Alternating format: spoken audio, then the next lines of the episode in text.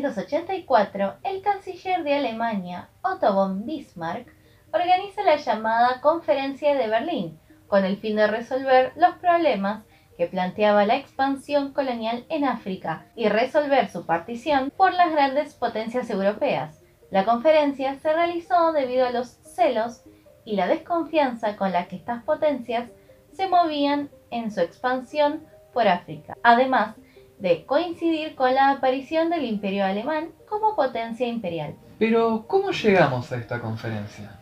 Pues les damos la bienvenida a Voces de la Historia. En este video explicaremos las bases sobre las que se cimentó el imperialismo, su definición, causas y debate. Comencemos. Es difícil dar una definición del imperialismo simple y acotada, ya que es un proceso histórico muy complejo, pero podríamos describirlo como el proceso a través del cual estados poderosos someten a pueblos más débiles para satisfacer ciertos intereses. Dentro de esta acepción, podríamos identificar distintos procesos similares en momentos muy diferentes de la historia, pero es en este periodo, desde 1870 aproximadamente hasta 1914, principio de la Primera Guerra Mundial, el denominado por el historiador Erich Hoffmann como la era del imperio. El imperialismo implicó no solo una expansión comercial y nuevas fuentes de recursos para las potencias colonizadoras, sino que además dominio político, ocupación militar y una explotación sistemática de las colonias, las cuales perdieron totalmente su soberanía. Pero veamos el contexto. La primera mitad del siglo XIX estuvo marcado por la crisis del antiguo colonialismo, expresada en la pérdida de las colonias americanas de Gran Bretaña y España, la desaparición de las doctrinas económicas mercantilistas y la lucha por la abolición de la esclavitud. Para la segunda mitad del siglo XIX, el panorama mundial comienza nuevamente a cambiar. El ritmo de la economía estaba determinado por los países capitalistas, desarrollados o en proceso de desarrollo comenzaban a crecer fuertemente en su seno las grandes probabilidades de convertirse en un mundo en el que los países avanzados dominaran a los atrasados. En definitiva, convertirse en un mundo imperialista. Pero, paradójicamente, el periodo transcurrido entre 1875 y 1914 se le puede calificar como la era del imperio no solo porque en él se desarrolló un nuevo tipo de imperialismo. También por otro motivo ciertamente anacrónico. Probablemente fue el periodo de la historia moderna en que hubo mayor número de gobernantes que se autotitulaban como emperadores o que eran considerados por los diplomáticos occidentales como merecedores de ese título. Ahora echémosle un vistazo a los debates en torno al concepto. Los debates que se realizaron en torno a la conquista colonial, aún más cuando adquirió una dimensión económica. El imperialismo se planteaba como un fenómeno nuevo. El punto esencial del análisis leninista era que el nuevo imperialismo tenía sus raíces económicas en la nueva fase específica del capitalismo, que conducía a la división territorial del mundo entre las grandes potencias capitalistas en colonias formales e informales y en esferas de influencia las rivalidades existentes entre los países capitalistas que fueron causa de la división que engendraron la Primera Guerra Mundial. Los análisis no marxistas negaban la condición específica entre el imperialismo de finales del siglo XIX y el XX con el capitalismo en general. Negaban que el imperialismo tuviera raíces económicas que beneficiaran a los países imperialistas y afirmaba que el imperialismo no desembocó en rivalidades entre las potencias que dan origen a la guerra. En contraposición, los marxistas hacían hincapié en las ventajas que habían supuesto para las clases gobernantes de las metrópolis, sumado a la propaganda imperialista, que contrarrestaba el atractivo de los movimientos obreros de masas que ejercían sobre las clases trabajadoras. El imperialismo en el siglo XIX. Las causas.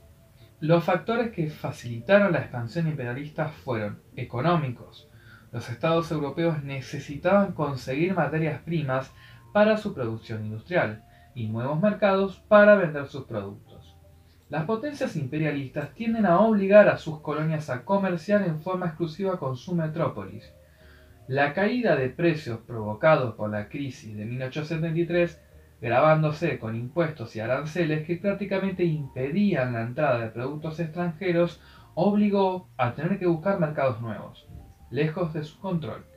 Los Países Bajos, Inglaterra y Francia necesitaban invertir en países fuera de Europa para poder mover el exceso de dinero que ellos tenían, encontrando formas como préstamos o bien invirtiendo en transportes como el ferrocarril, puertos o vías de comunicación.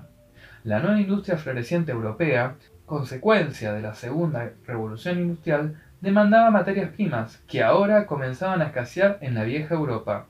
Materias primas como el oro, caucho, cobre y por supuesto el petróleo. También nos encontramos con factores demográficos, ya que el acelerado aumento de población europea a fines del siglo XIX provocó intensos movimientos migratorios hacia otros continentes en una búsqueda de fuentes de trabajo y mayores oportunidades con la industria floreciente, como veníamos viendo, y la expansión económica, respondían a distintos motivos. Europa sufrió una gran transformación, en especial a finales del siglo XIX y principios del XX, el aumento demográfico. En pocas décadas, la población europea llegó a duplicarse, algo que en principio era una buena noticia, pero pronto se convirtió en un problema. Los recursos, comenzaron a escasear y a ser insuficientes para abastecer a tanta población. La solución fue la migración, cambiar el lugar de residencia en busca de una vida mejor o al menos en condiciones mejores. Además, los avances médicos, nuevas tecnologías y nuevos medicamentos, gracias al descubrimiento de nuevas especies de árboles y plantas con propiedades curativas sumado a la investigación en cuerpos ya fallecidos, facilitó el conocimiento humano en la medicina, contribuyendo a la prolongación de la vida. Politics. El dominio de grandes territorios, de vías de circulación y de zonas consideradas estratégicas se transformó en un símbolo de hegemonía de las potencias, en una época en la que el nacionalismo hacía auge en Europa. Las razones geoestratégicas eran resultado de la competencia por el dominio de rutas navales, escalas necesarias para adquirir carbón, que los buques a vapor necesitaban, y de espacios claves como la denominada área pivote de Asia Central o el imperio continuo en África, es decir, la continuidad territorial entre las bases navales en mares opuestos. La llegada de los barcos a vapor supone un gran avance y una gran revolución, ya que ahora son capaces de abarcar mayores distancias, con una velocidad constante. Solo hay un pequeño problema, la necesidad de disponer de distintos puntos para el abastecimiento de carbón. Estos puertos costeros deberían estar repartidos por todo el mundo para poder llegar de un mar a otro. Cuando estos puntos de abastecimiento caían en manos del Estado, comenzaban los problemas, porque quien tiene el dominio político también disponía de la propiedad de los productos. Por lo tanto, en control económico. Y para finalizar tenemos las causas ideológicas. Las potencias defendían su dominio, planteando que tenían una misión evangelizadora y civilizadora sobre las culturas consideradas primitivas y bárbaras.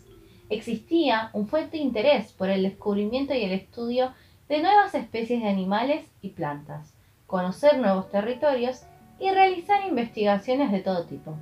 Esto hizo que muchos científicos deseen progresar, lanzándose a la aventura, consiguiendo a cambio grandes avances en campos como la biología y la botánica.